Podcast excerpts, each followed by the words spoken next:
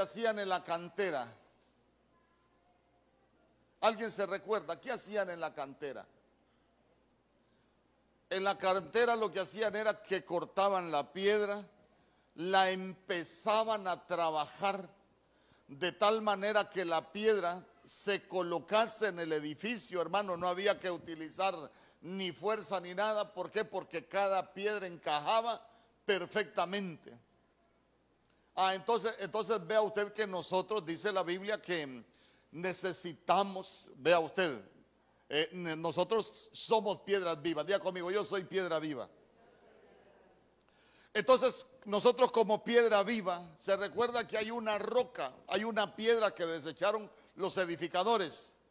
Ah, pero, pero esa roca se llama Cristo Jesús, nuestro Señor. Pero Cristo, dice la Biblia, que Él es la cabeza. Entonces, si Cristo es la cabeza, también la Biblia dice ahí en el libro de Corintios que nosotros y en el libro de Romanos, que nosotros somos el cuerpo de Cristo. Entonces nosotros somos esas piedras vivas que formamos el cuerpo de Cristo.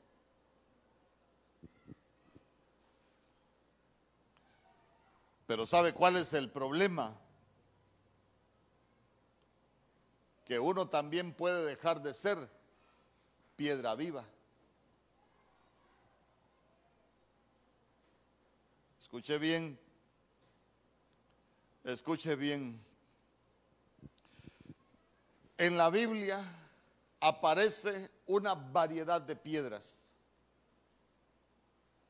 Por ejemplo, aparecen las piedras preciosas. Qué bueno que nosotros seamos piedras preciosas, eh, pero a veces somos piedras no tan preciosas. Nos vemos feos por el pecado.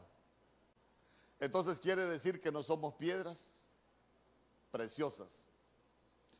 Eh, por ejemplo, la Biblia habla de piedras de la cantera. Piedras de la cantera son aquellos que, que se dejan trabajar, que se dejan moldear, que se dejan preparar para formar parte del cuerpo de Cristo. Son piedras vivas. La, la, Biblia habla, por ejemplo, la piedra de onís.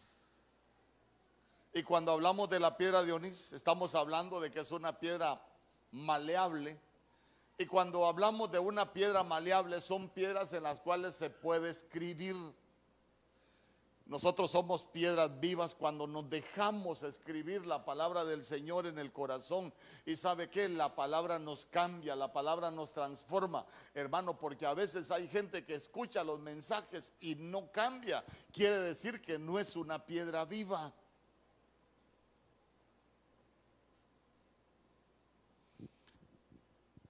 Hay, hay piedras memoriales, solo se las voy a mencionar porque si no, no, no voy a llegar a donde quiero llegar.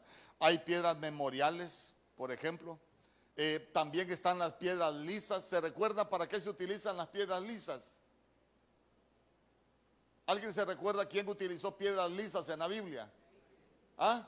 David. ¿Y para qué le sirvió la piedra lisa? Ah, para matar gigantes. Entonces, entonces vea usted que uno, uno, hay muchos atributos que debe de tener como piedra viva.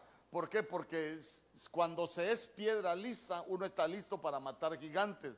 Pero cuando no es piedra lisa, hermano. ¿Y cómo llegamos a ser piedra lisa? Son otros 20 pesos. Pero también hay, hay piedras labradas, pero también hay piedras de altar. Diga conmigo piedras de altar. Entonces ya se dio cuenta que hay una serie de atributos que nosotros necesitamos tener como, como piedras para ser piedras vivas. No es que yo soy piedra viva. Ese es el error que muchas veces cometemos los cristianos, que estamos mal, pero, pero con la boca aparentamos de que estamos bien y no es así. No es así. Porque, porque nosotros, escuche bien, podemos dejar de ser piedras vivas y ser otro tipo de piedra. Por, ejemplo, Levíticos capítulo 14, verso 42. Mire lo que dice Levítico capítulo 14, verso 42. Mire qué interesante. Y tomarán otras piedras y las pondrá en lugar de las piedras quitadas. Diga conmigo, piedras quitadas y tomarán otro barro y recubrirán la casa. Entonces vea usted que hay piedras que son quitadas.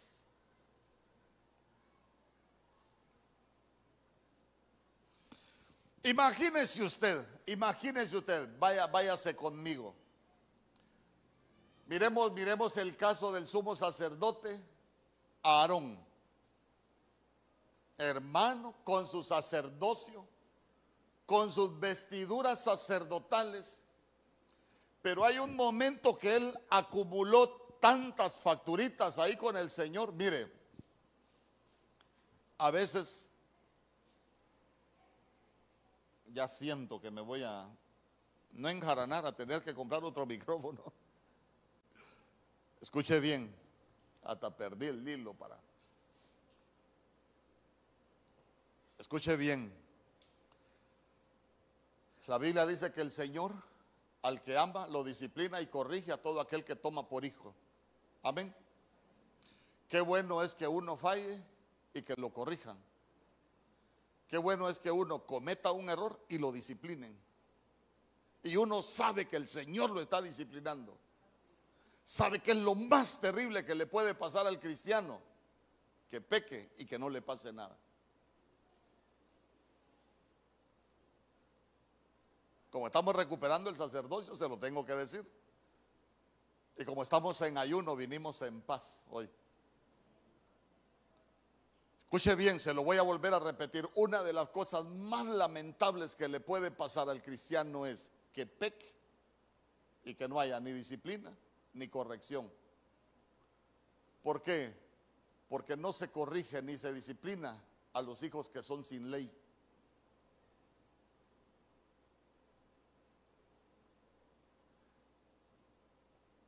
Entonces le voy a contar brevemente la historia de, de Aarón, del sumo sacerdote Aarón. ¿Murmuró con María, sí o no? Eh, a María la sacan del campamento, María queda leprosa. ¿Y qué pasó con Aarón? Nada, Aaroncito con sus vestiduras sacerdotales, oficiando allá en el tabernáculo como que sin nada. Y María ya fuera del campamento, leprosa. ¿Sabe qué? El campamento detenido, ya me imagino yo, eh, estamos detenidos por culpa de esa leprosa y don Aarón no le pasó nada. Hizo el becerro. Les dijo que iban a hacer fiesta a Jehová, pero era fiesta al becerro. Otras costumbres. Hermano, ¿qué hizo Moisés? Agarró el becerro, lo molió, lo derritió en agua y dice que se lo dio al pueblo. Y Aarón como que sin nada. En las aguas de Meriba, usted va, a ver, dice el Señor, no me santificaron delante del pueblo, hermano, el pueblo condenado a morir postrado en el desierto, pero a Aarón no le pasó nada. Pero, pero vea usted que hay un momento, hay un momento que el Señor dice, hasta aquí. Y le empezó a cobrar todas las facturas me debes una, me debes otra, me debes otra, me debes otra. Me le quitan las vestiduras y que se quede desnudo. Siempre se las cobraron. Le voy a abrir un paréntesis. A veces a nosotros nos pasan cosas que uno llega a pensar que Dios es injusto, pero a veces se nos olvida que la debemos. Y que muchas veces solo nos la están no, no, nos las están cobrando, la estamos pagando. Pero ¿a dónde, ¿a dónde lo quiero llevar con esto, hermano? Que a Aarón le dijeron, no, quítale las vestiduras, eh, lo vamos a quitar del sacerdocio y pone las vestiduras a su hijo Eleazar. Quien bajó como sumo sacerdote fue Eleazar, pero él fue quitado. Eh, ya se dio cuenta, ya se dio cuenta que uno puede ser quitado como piedra.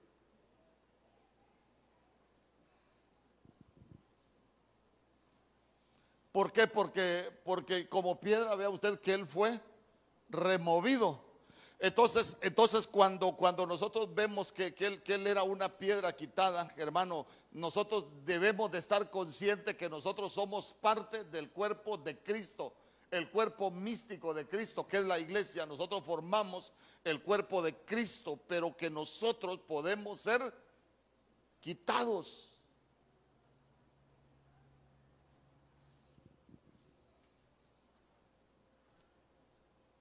¿Por qué quitaban esas piedras? Porque estaban contaminadas. Aquí iban a revisar las casas y dice que las piedras que estaban contaminadas, así como acá, mire, viene alguien y revisa este edificio y usted se va a dar cuenta que este edificio tiene unas manchas blancas ahí, esas son piedras contaminadas. Entonces miremoslo en lo natural, ah, como esas piedras están contaminadas, las vamos a quitar para que no sigan contaminando el resto de la pared y vamos a poner otras piedras en su lugar. Ah, entonces, entonces mire usted que el Señor se encarga de quitarlo a uno cuando uno está contaminado para que no sigamos contaminando a los demás, al resto.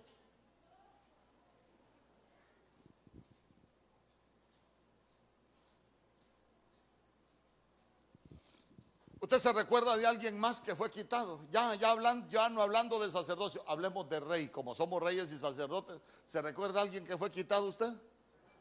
El rey Saúl. Ah, desobedeciste la palabra del Señor. Menospreciaste la palabra del Señor. También el Señor te ha desechado para que sigas siendo rey. Finish. Dígame usted, ¿quién de la descendencia de Saúl? Hermanos, si uno es rey, los hijos son los príncipes. Los que siguen después del padre debería de ser uno de los hijos. Pero usted se va a dar cuenta que de la casa de Saúl nadie se pudo levantar. Es más, usted se va a dar cuenta que hay hijos de Saúl que murieron el mismo día que murió su papá. O sea, espiritualmente ellos, ellos llegaron hasta donde llegó su papá. No pudieron hacer más.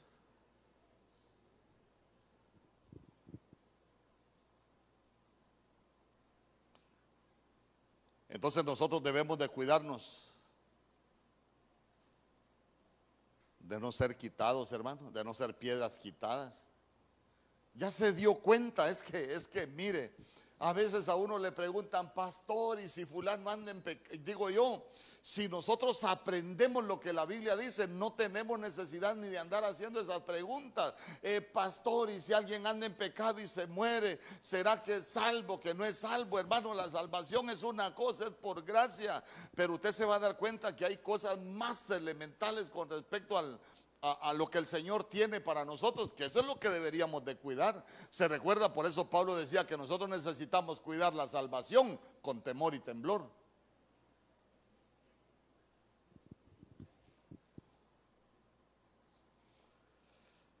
La Biblia dice que el justo no será removido jamás. Proverbios capítulo 10, verso 30. El justo no será removido jamás. Hacer las cosas bien, no vamos a ser removidos. Job capítulo 14, verso 19. Job capítulo 14, verso 19. Mire, uno solo se revisa. Aquí yo no vengo a señalar, no vengo a condenar, ni usted vaya a decir, ah, el hermano fulano de tal es piedra quitada. No, no, no, cada uno se revisa. La palabra es para que cada uno de nosotros veamos si somos piedras vivas o estamos en otro estatus. Mire lo que dice la escritura, las piedras se desgastan. Aquí tenemos otro tipo de piedras. Las piedras se desgastan con el agua impetuosa que se lleva el polvo de la tierra, de igual manera haces tú perecer la esperanza del hombre. Entonces diga conmigo, piedras desgastadas. Piedras desgastadas. Imagínese usted si nosotros sacamos una piedra, la metemos en un bloque, la metemos en una corriente de agua, al final se va a desgastar y si nosotros agarramos esa piedra y la queremos volver a insertar en el edificio, ¿usted cree que va a servir? Ya no va a servir. Entonces lo mismo sucede con nosotros si somos piedras en el cuerpo de Cristo. Ya se dio cuenta que uno se puede desgastar como piedra.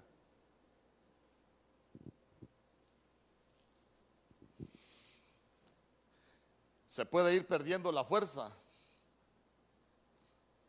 se puede ir perdiendo el vigor. Se puede ir perdiendo la voluntad. Se puede ir perdiendo la fe. Claro que sí, se puede ir perdiendo. Entonces quiere decir que nosotros nos vamos desgastando. Se puede ir perdiendo la pasión para hacer algunas cosas en el Señor. Sí se puede ir perdiendo la pasión. Entonces vea usted, esas son señales de que algo está pasando en nuestra vida espiritual y nos vamos desgastando. Mire, a mí, a mí me apasiona estudiar y predicar. Esa es la comisión que Dios me ha dado. Y, yo ahí de vez en cuando, mire, voy, voy ya, ya he puesto a dos hermanos y voy a seguir poniéndolos, primero Dios. Pero, pero imagínese usted que ya viera usted, y, y el martes quién va a predicar. No, invitó a alguien el pastor. Y el viernes quién va a predicar. No, viene fulano de tal. Y el domingo, no, otros hermanos, los tres turnos, ahí el pastor. Y el pastor, y el pastor, y el pastor. Quiere decir que el pastor perdió la pasión y se desgastó. Mire, yo le ruego sus oraciones para que yo nunca me desgaste. Que cada día uno pueda tener esa pasión. ¿Sabe usted que sabe usted que una de las oraciones que uno debería de tener es, Señor, tú escoges, buscas siervos de acuerdo a tu corazón. Yo quiero ser un servidor tuyo de acuerdo a tu corazón. ¿Sabe por qué? Porque eso a nosotros nos va a mantener, hermano, que nada nos pueda desgastar. Porque vea usted que está hablando de el agua impetuosa. El agua impetuosa son aquellas situaciones que vienen a nuestra vida también que nos pueden arrastrar, hermano, y que nos van a pegar una revolcada. Pero ¿sabe qué? Que eso no te desgaste. Que cuando las aguas impetuosas vengan a, a tu vida, únicamente pueda salir más fuerte que las aguas impetuosas, hermanos, son aquellas situaciones que, que vienen a nuestra vida. ¿Y sabe cuál es el problema? Que el cristiano cuando vienen las aguas impetuosas, de lo primero que se aleja es de las cosas del Señor.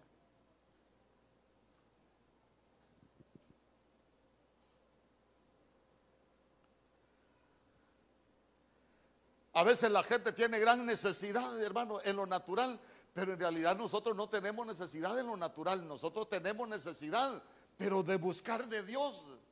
¿Sabe que si alguien tiene problemas de escasez, nosotros tenemos una necesidad? Claro, es un agua impetuosa que se puede levantar y que nos preocupa, hermano, y que muchas veces nos causa eh, tantos trastornos, pero lo que nosotros tenemos necesidad es de buscar de Dios, de acercarnos al Señor. ¿Y acaso Él no es nuestro proveedor, pues? Entonces ve que las aguas impetuosas muchas veces nos desgastan, hermano. Y recuérdense, situaciones que vienen a nuestra vida que nos desgastan. Fíjese que yo hace poco tuve una plática con alguien que me traspasó el corazón. Aquí vino una hermana a presentar un niño este año. Y se lo voy a comentar porque hermano, a mí me traspasó. Un día vino con sus hijos, yo la fui a dejar, hermano, allá. Y le digo yo, ¿para dónde va? Voy para, para allá, para Piedra Parada, es que se llama, o Piedra Pintada. Piedra Parada. ¿Y en qué se va? A pie, me dijo. Con cuatro niños, hermano. Y andaba uno en la barriga. Pero los niños pequeñitos. Entonces, mi sorpresa es que como al mes la veo aquí en la iglesia, pero ya chineando. Y le digo yo, ¿y a qué viene? A presentar el niño, me dijo. ¿Hace cuántos días parió? Le dije yo. Hace diez días, me dijo. Pero tengo una gran necesidad de Dios en este momento, me dijo. Que yo no me puedo quedar en la casa, me dijo. ¿Y sabe qué me dijo? Necesito trabajar, me dice, porque en la pandemia nos comimos el, dinero del negocio, no tenemos para... Y me empezó a decir todas las cosas y digo yo, con un niño de 10 días de nacido, y sabe que es lo más tremendo, que cuando yo salí, iba a pie con su hijo para Piedra Parada a las 11 de la mañana, hermano.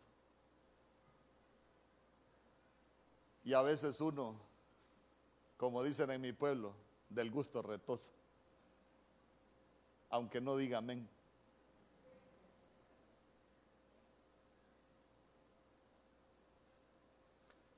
Pero cuando nos apretan el bozal, solo somos pataleos. Pero ¿a dónde lo quiero llevar yo, hermano? Me traspasó. Fíjese que hablaba yo con alguien que tiene más clavos que Erco, hermano. Hermano, y lo espero. Eh, no, fíjese que uno de los carros, entonces no voy a ir a la iglesia, me voy a quedar ahí revisándolo.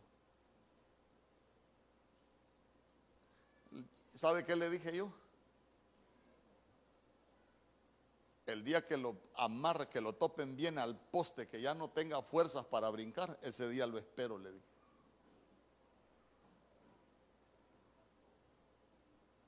Hermano, porque yo sé que hay cosas que nos pueden desgastar, pero nosotros como cristianos necesitamos entender, hermanos, van a venir, van a venir aguas, aguas impetuosas a nuestra vida. Perdóneme, sí van a venir. Lo que le quiero dejar en su corazón es que las aguas, las aguas impetuosas o nos pueden desgastar o nos vuelven más fuertes. Lo normal para nosotros sería que no nos desgasten. ¿Sabe por qué? porque uno nota cuando se va desgastando, uno pierde la fuerza. Hermano, va a servir. Ya ni para decir que no tiene fuerza, Ahí va la gente. Ahí va la gente. ¿Sabe qué? Debilitándose cada día más. Mire, hermano. Si las cosas nos cuestan estando en los caminos del Señor, cuando nosotros nos alejamos, cuestan mucho más, hermano. Entonces ya se dio cuenta que hay piedras desgastadas. Ya no encajan en el servicio, ya ni necesitan que lo saquen, ellos solos se salen, ya no encajan en el cuerpo. Recuérdese, recuérdese, somos piedras vivas insertadas en la roca, pero la piedra desgastada ya no encaja.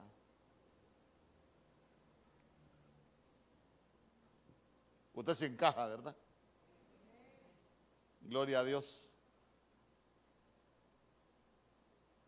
Fíjese que una vez platicaba con alguien yo y me dice, ¿vos sabés por qué me siento al frente? Y no, no, no voy a criticar a nadie. Yo yo sé que hay algunos que les gusta sentarse al frente, yo los bendigo. Y sé que hay otros que les gusta sentarse allá por la puerta también, y tampoco es malo. No, pastor, yo solo cuando vengo tarde. No, gloria a Dios, escuche bien, escúcheme con libertad. Lo que le quiero contar es de un hermano que una vez me dijo, mira, tuve una visión de parte de Dios, me dijo. Y, sabes que vi que cuando yo me siento al frente soy tengo es como una unción de, los salmones, que lo mejor de la palabra yo lo recibo. ¿Ha visto los salmones cuando están pescando? Se paran en la, en la piedra, cuando el salmón salta, se lo atrapa. Allá siguen pasando los salmones, hay otros que calzan allá, pero los más fuertes, los que tienen fuerza para saltar, lo agarra el que está ahí en primera fila. Y, qué bueno, le dije yo, qué bonita la, visión. Y allá pasó el tiempo, hermano. Y lo miré ya allá atrás. Yo creo que la silla ponía la silla a mitad de la puerta, un pie adentro y el otro afuera. Y yo fui y le dije, oíme, ¿qué pasó con la visión vos? ¿Y quién te dio la visión? ¿Y acaso, acaso no era estar como, como los osos allá cazando salmones? ahora yo veo que estás esperando que el pastor diga amén para salir a la carrera. Sí, porque tenemos aquella fuerza para venir al culto y, gloria a Dios. Y vamos a ir a la casa del Señor y vamos a ir a alabar y vamos a ir a adorar y vamos a escuchar al pastor y después vamos a ir al culto. Ay. Se desgastó, hermano, se desgastó. Amén. Que nada, nada nos desgaste. Ya conmigo, que nada nos desgaste. Nehemías capítulo 4, verso 2. Ay, hermano, mire qué piedras estas. Nehemías capítulo 4, verso 2. Ya se dio cuenta que en la Biblia no solo hay piedras vivas. Y ese es un ejemplo para nosotros. Mire lo que dice.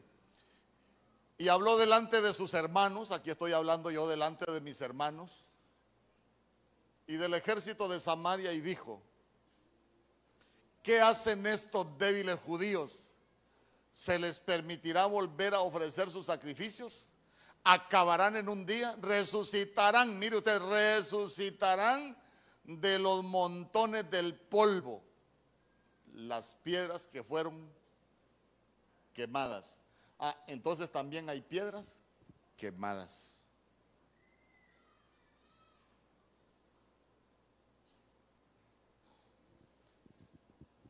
Cuando uno hace alguna labor que uno, uno, uno se cansa, uno dice, estoy quemado. Estoy quemado. Y está quemado quiere decir, ahora les voy a decir algo. Una piedra quemada. ¿Quién ha trabajado con piedra acá? Nadie. Bueno, ¿Se podrá utilizar una piedra quemada en una edificación? ¿Mm? Quemada. Porque, porque yo, yo lo que he visto es, para desmenuzar una roca grande, la gente le mete fuego y la despedaza. Y la piedra quemada ya no sirve para edificar.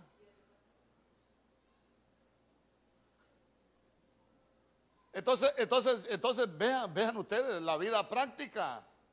Cuando, cuando alguien va, va avanzando en, un camino y, y, están haciendo un camino y se encuentra con una piedra difícil de mover, métanle fuego. Le meten fuego, le echan un poquito de agua y ¡plas! Explota. Mire que hace poco, hace poco vi eso yo, estábamos allá no estábamos en ayuno, estaban haciendo unos pinchos de camarones unos hermanos. Pero hoy como es ayuno es buen día para hablar de pinchos de camarón.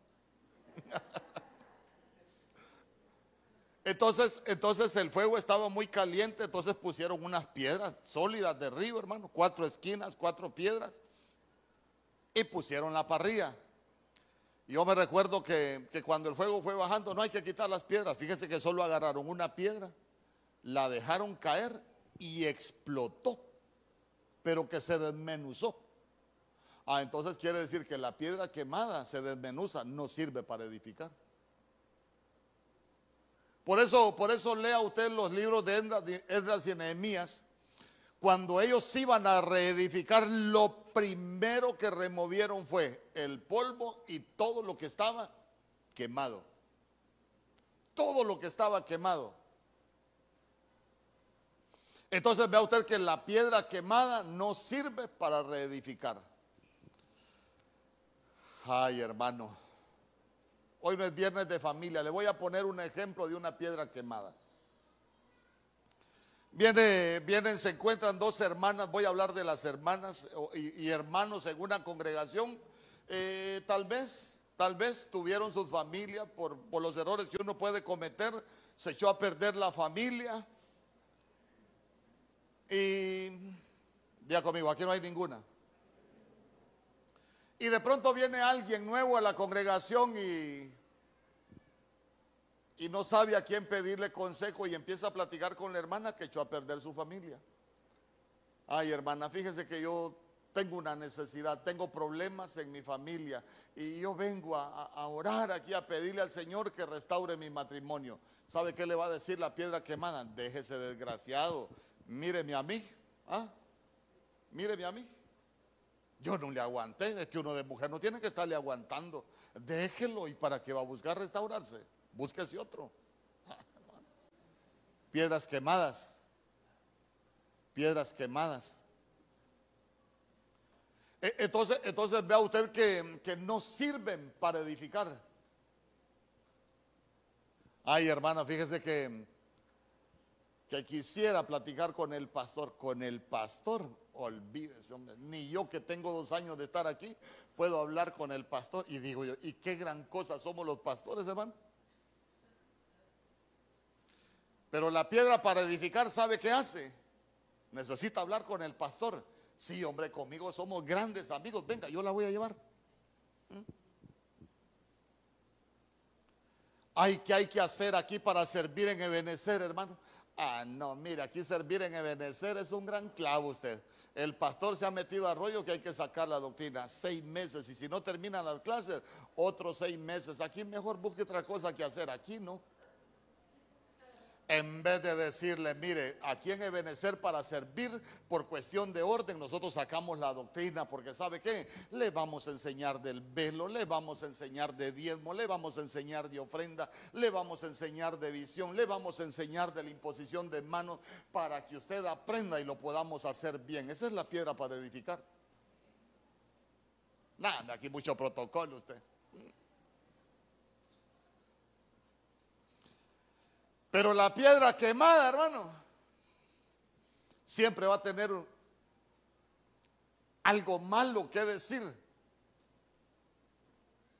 Y tiene problemas para edificar. Y mire qué tremendo la pregunta que, que hicieron ahí. ¿Resucitarán de los montones del polvo las piedras quemadas? ¿Por qué tenían que resucitar las piedras quemadas? Porque la piedra quemada prácticamente está muerta. No sirve para reedificar. Ahora bien, ¿qué nos quema? Porque ahí estamos hablando que la muralla fue quemada durante la cautividad. Día conmigo la cautividad. Entonces lo que nos vuelve piedras quemadas a nosotros es la cautividad. ¿De qué estamos cautivos? A mí me cautivó el Señor, gloria a Dios, pero a veces nos han cautivado otras cosas. A algunos los cautiva el vicio, a, algunos, voy a, digan amén los varones, a algunos las cautivan algunas chicas afuera. No, y algunas también los cautivan algunos chicos. Piedras quemadas.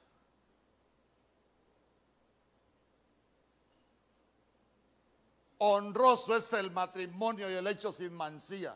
Porque a los adúlteros y fornicarios los va a juzgar el Señor. ¿Sabe que le dijo un desventurado a una hermana que le anda pretendiendo para vivir en fornicación? Legalista el pastor le dijo. ¿Cómo nocho? Legalista. Piedras quemadas por la cautividad del pecado. Pero nosotros somos piedras vivas. ¿Cuántos dicen amén? Job capítulo 28, verso 3. Libro de Job, capítulo 28, verso 3.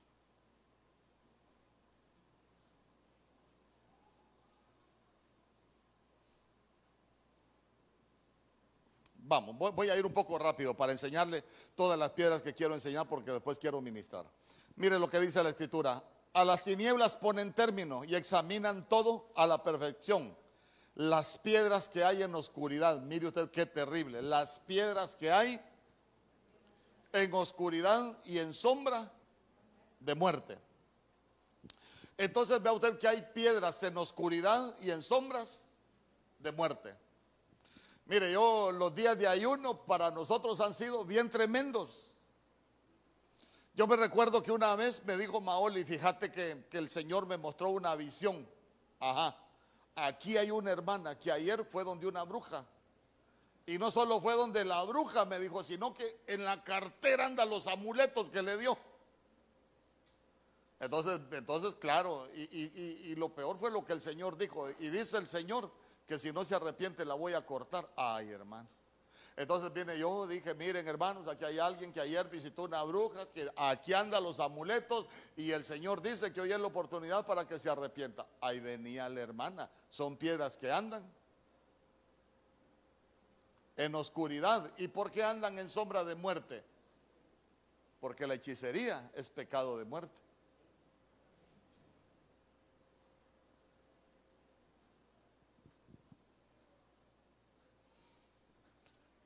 Y sabe que es lo, lo, más tremendo y lo que a mí me da pesar, que la gente lo que hace es que no vuelve.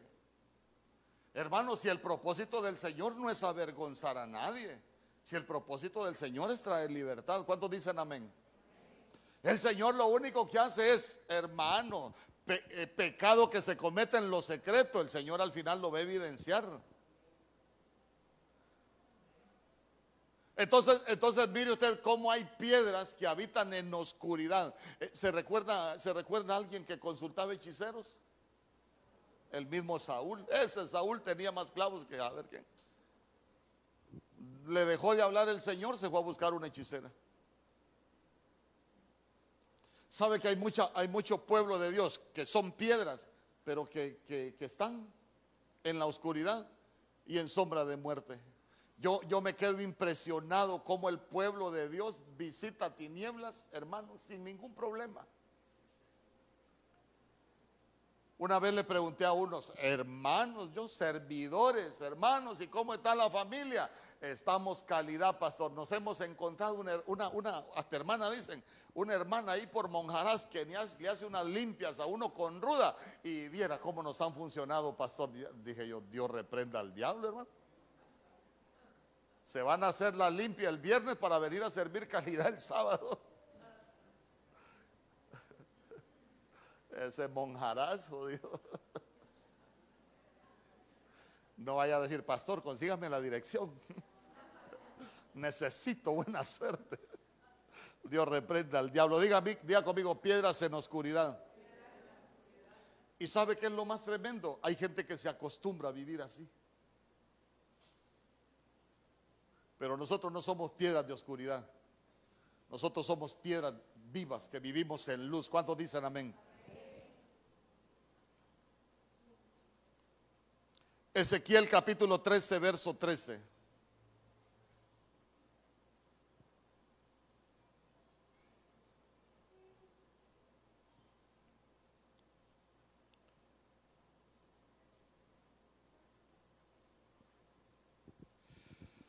Por tanto, así ha dicho Jehová el Señor, haré que la rompa el viento tempestuoso con mi ira y lluvia torrencial vendrá con mi furor y piedras de granizo. Diga conmigo piedras de granizo.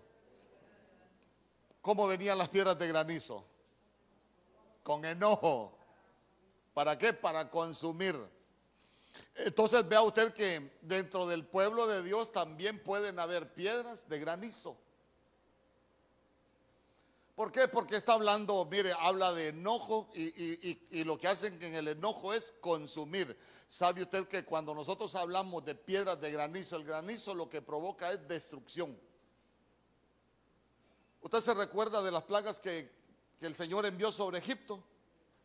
Envió una plaga de granizo, pero no es granizo como el que nosotros, no, son piedras de granizo. ¿Y qué hicieron las piedras de granizo? Destruyeron. Destruyeron. Eh, por ejemplo, en Josué capítulo 10, verso 11, se lo voy a leer antes de, explicarle algunas cosas. Y mientras iban huyendo de los israelitas a la bajada de Betjorón, Jehová arrojó desde el cielo grandes piedras sobre ellos hasta seca y murieron. Y fueron más los que murieron por las piedras de granizo que los que los hijos de Israel mataron a espada. Entonces sabe usted que muchas veces nosotros podemos ser piedras de granizo. ¿Cuándo? Cuando somos destructores, hermano. Hay gente que destruye la vida de la esposa, hay gente que destruye la vida de los hijos, hay gente que es destructora, hermano. Mire, hay gente que por sus malas mañas destruye su economía, por ejemplo. Y el Señor quiere que seamos buenos administradores pero ya se dio cuenta que tenemos la unción de piedra de granizo cuando destruimos lo que Dios nos ha dado. Porque lo que Dios nos da es para bendición, para que lo cuidemos. Entonces imagínense usted, alguien que siendo cristiano destruye su matrimonio, la unción que tiene no es de piedra viva, es de unción de piedra, de granizo.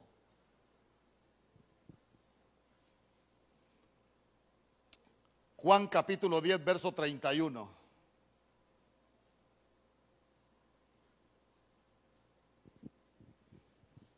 Entonces los judíos volvieron a tomar piedras. ¿Para qué servían esas piedras? Ah, para apedrear. Diga conmigo, piedras para apedrear. Mire, es otra de las unciones que, que es muy frecuente. Las, bueno, todas son frecuentes. Uno solo tiene que, que cuidarse.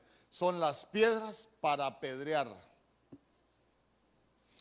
Eh, antes de, hablar algunas cosas con usted, quiero, quiero leerle. Segunda de Samuel, capítulo 16, verso 5. Quiero que lo busque conmigo. Entonces vea usted que también hay piedras para apedrear. Solo para apedrear a otros sirven, hermano. Mire lo que dice la Biblia. Y vino el rey David hasta Bajurín, he aquí salía uno de la familia de la casa de Saúl, el cual se llamaba Simei, hijo de Gera, y salía maldiciendo, verso 6, y arrojando piedras contra David y contra todos los siervos del rey David, y todo el pueblo y todos los hombres valientes estaban a su derecha y a su izquierda.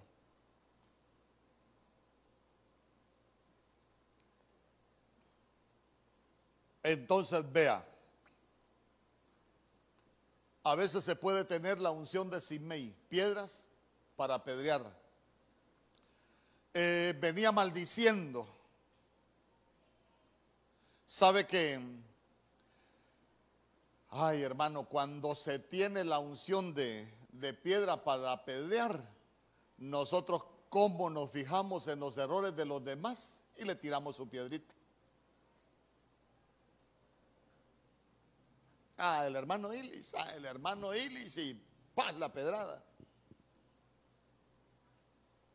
Ah, el hermano Elmer y paz la pedrada. Para todo mundo tienen una piedra. ¿Y sabe qué? Se fijan en lo que hacen los demás. Ay, perdonen lo que usé los nombres. Yo sé que no es así, solo lo hago por ejemplo. Lo que le quiero decir es que se fijan en todo lo que hacen los demás y ahí tienen su piedra. ¿Sabe qué?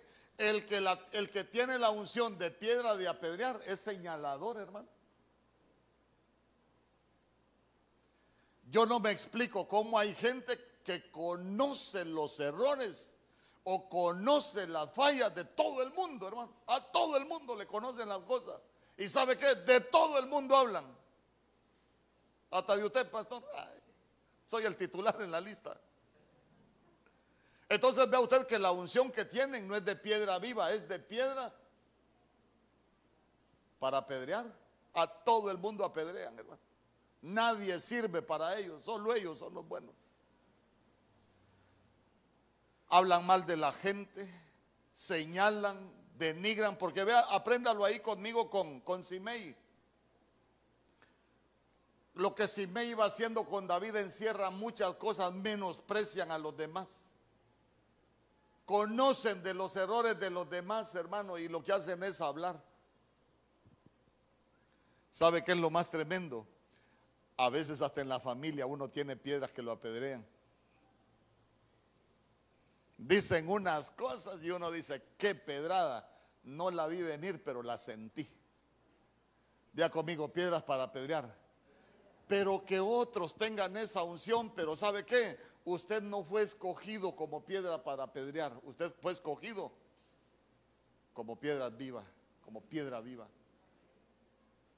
Hermano, es que cuando uno es piedra para apedrear, uno daña a los demás. El problema es cuando lo apedrean a uno que se siente herido. Entonces uno debe de tener mucho cuidado. Ya con este cierro. Job capítulo 5, verso 23.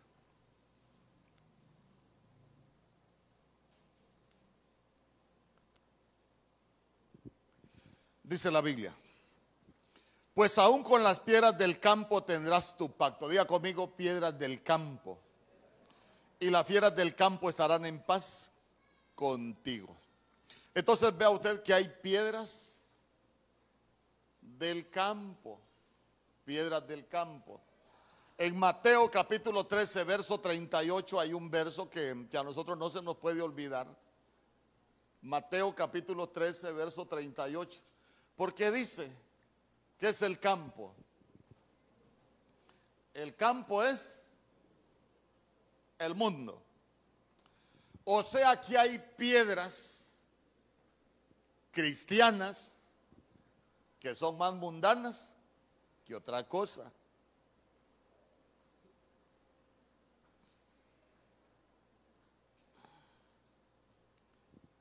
Día conmigo, piedras del campo.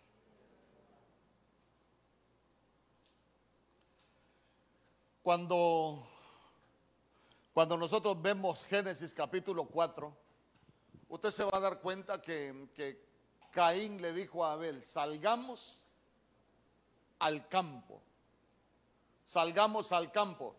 ¿Y sabe qué es lo más tremendo? Los dos venían de ofrecer ofrendas al Señor. Miremos lo mejor, creo que es Génesis capítulo 4, verso 8. Entonces nosotros vemos cómo, cómo Caín venía de presentar ofrendas delante del Señor. Vemos cómo Abel también presentaba ofrendas del Señor. Pero vea usted que, que el Señor se agradó de la ofrenda de Caín, de, de, Abel, perdón, no se agrada de la ofrenda de, de Caín. Pero mire usted qué interesante lo que dice Génesis capítulo 4, verso 8. Y Caín dijo a su hermano Abel, vayamos al campo vayamos al campo.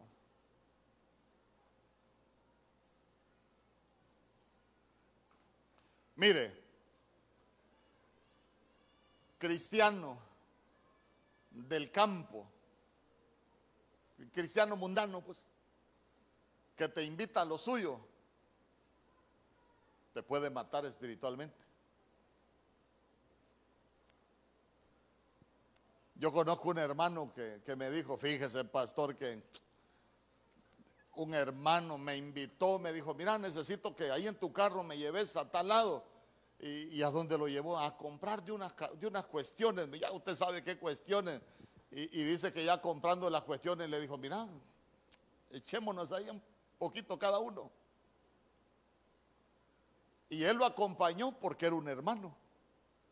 Pero el hermano iba a comprar la medicina, pero ya sabe usted qué medicina.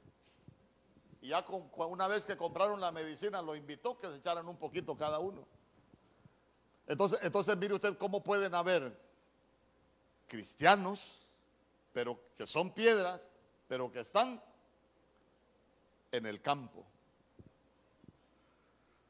¿Se recuerda alguien más que la Biblia dice que era hombre del campo? Esaú, correcto. Mire usted lo que dice Génesis capítulo 25, verso 27, por ejemplo. Y esto conlleva una, una gran enseñanza también con respecto a la, a la bendición de Jacob y todo. Para nosotros tiene otro, otro ángulo muy, muy hermoso, pero, pero quiero, quiero que lo leamos.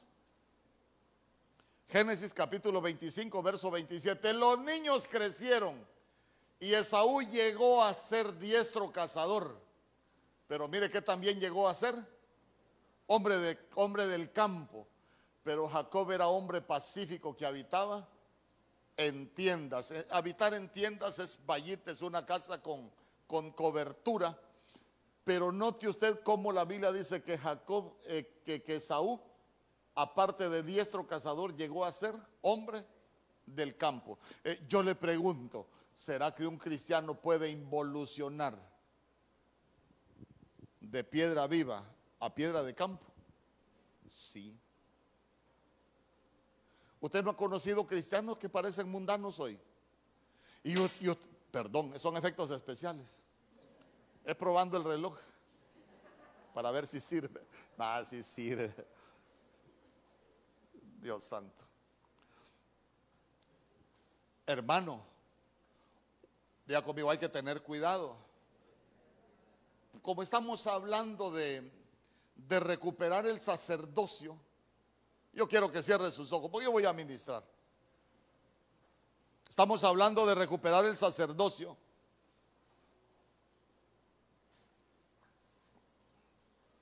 Note que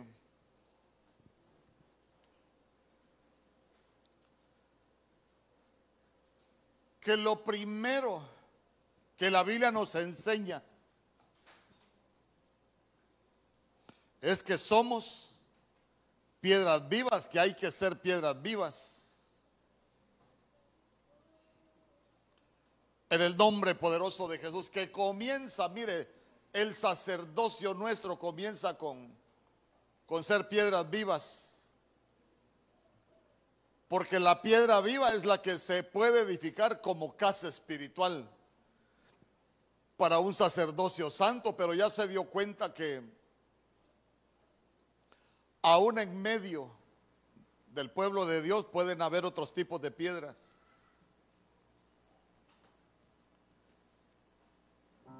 Yo quiero que cierre sus ojos, que cada uno de nosotros nos revisemos.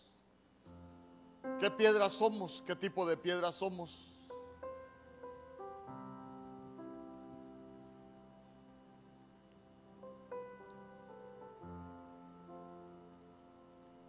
Pero que nosotros podamos ser piedras vivas. Quizás más adelante hablemos de qué es ofrecer sacrificios espirituales y sobre todo que, que, sean agradables a Dios, pero esta mañana quiero ministrar. Porque la recuperación del sacerdocio comienza por ser piedras vivas.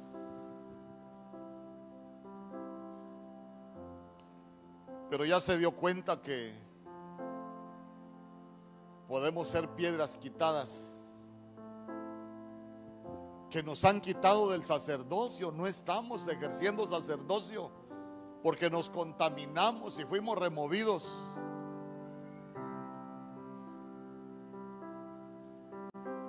O tal vez piedras desgastadas. El agua impetuosa, las correntadas nos desgastaron. Nos hemos debilitado. Ya no encajamos en el edificio. O quizás piedras quemadas por la cautividad. ¿Cuánto pueblo de Dios hay cautivo de, de relaciones, de vicios, de ataduras, de cosas ocultas? Y cosas que uno sabe que hace que no están bien delante del Señor. Pero ahí las tenemos ocultas y las hacemos. Tal vez los hombres no nos ven, pero delante de Dios tenemos que darnos cuenta de que somos piedras quemadas. Porque la Biblia dice que los ojos del Señor están sobre todos. Sobre todos.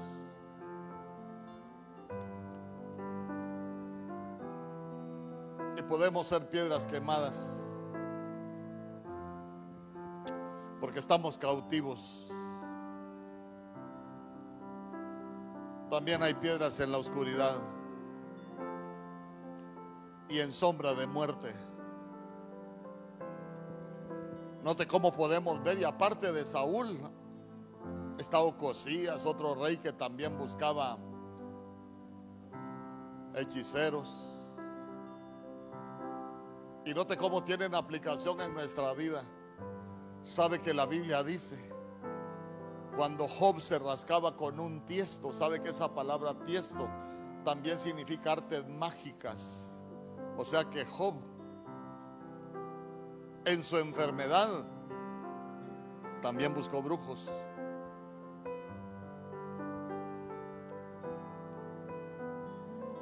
Sabe que hay mucho pueblo de Dios que en la necesidad se vuelven piedras en oscuridad.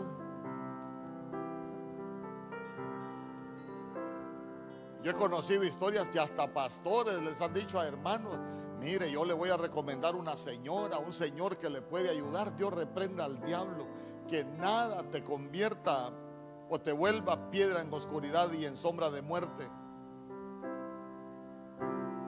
Nosotros somos pueblo de Dios. Y Dios sabe lo que permite en nuestras vidas.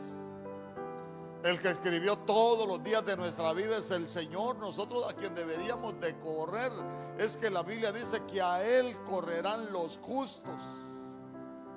Nosotros no tenemos como Saúl que correr a, la mesa de una hechicera a pedir consejos, a buscar ayuda. El justo corre al Señor. Él es nuestro refugio. Y cuánta gente en necesidad, en angustia, han acudido a, a hechiceros, a las tinieblas, y se volvieron piedras, pero que ya están en la oscuridad y en sombra de muerte.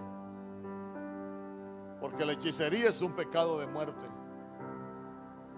Pero Dios habla a tiempo y fuera de tiempo. En el nombre poderoso de Jesús. Aún hay gente, sabe que yo he conocido hechiceros. No, está lo que tiene que hacer usted es tomársela con fe. Hasta eso dicen los hechiceros. No, si todo lo que dejó lo, hizo el Señor. No, no, la hechicería no la dejó el Señor. Yo he conocido hechiceros que hasta la Biblia le leen a la gente y la gente no es de parte de Dios que tiene un don, para curar. No, si tuviera un don del Espíritu estaría en una iglesia imponiendo manos.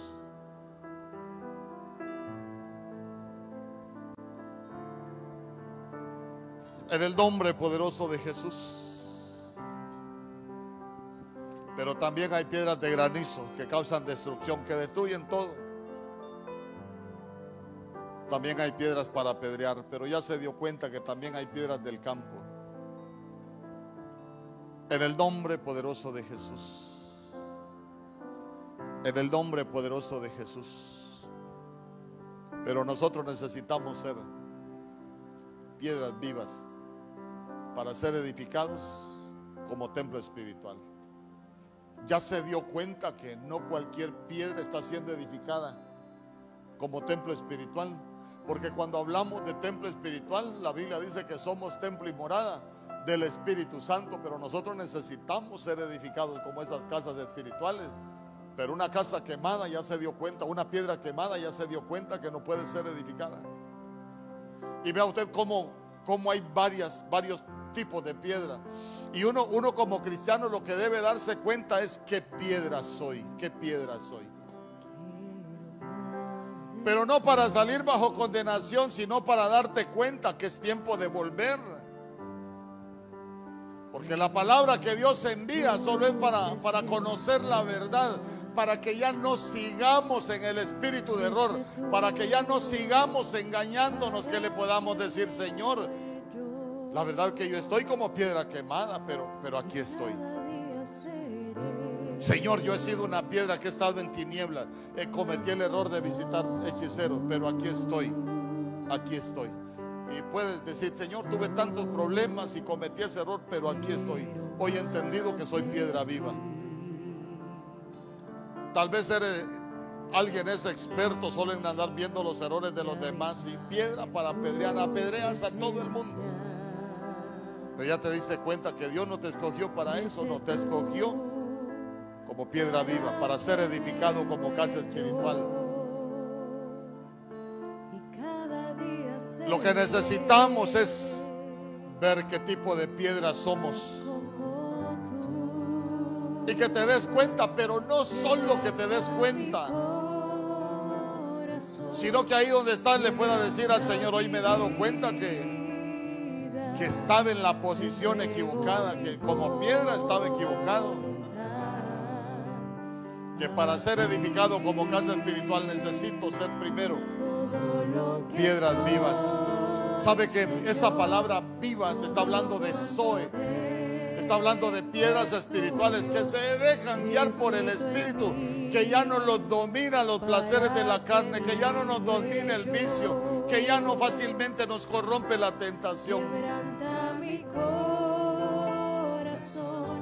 Sino que somos piedras encendidas por el fuego del Espíritu. Eso es lo que nos da vida. El Espíritu, porque el pecado es muerte. Y la paga del pecado es muerte. En el nombre poderoso de Jesús. En el nombre poderoso de Jesús.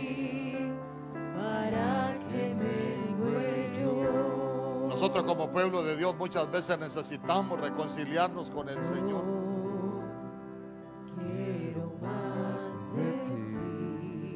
Habrá alguien en este lugar que necesite aceptar a Jesús como su Señor y Salvador.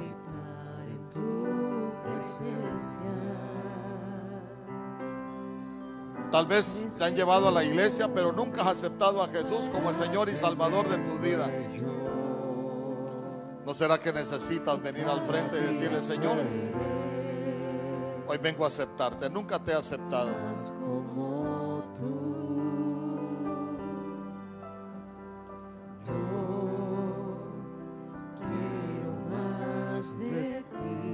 Porque hoy se enseñan tantas cosas, pero nosotros necesitamos entender.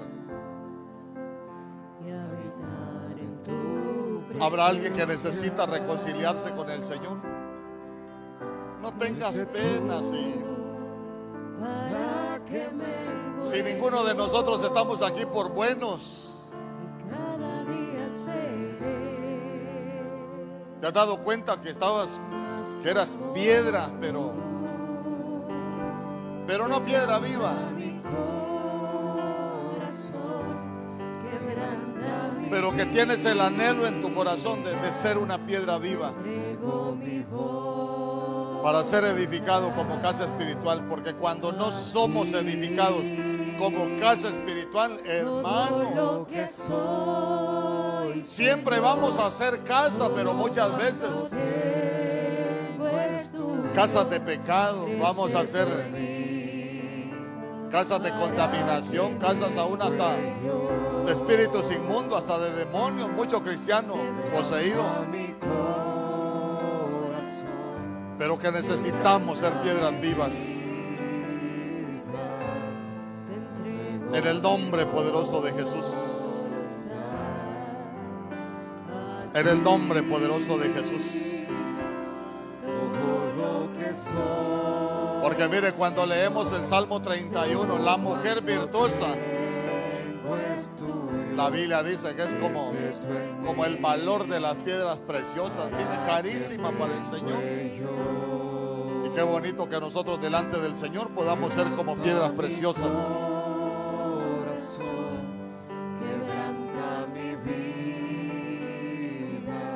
En el nombre poderoso de Jesús. En el nombre poderoso de Jesús. No sé si se quiere poner de pie. Levantar las manos al cielo y decirle al Señor, me voy como piedra viva,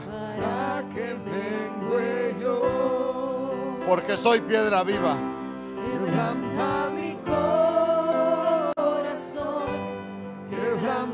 mi vida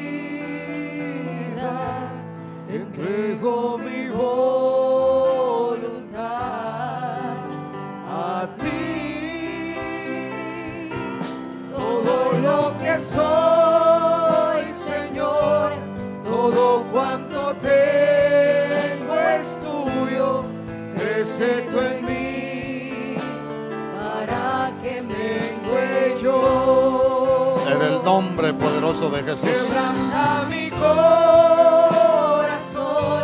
quebranta mi vida, entrego mi voluntad a ti. Todo lo que soy,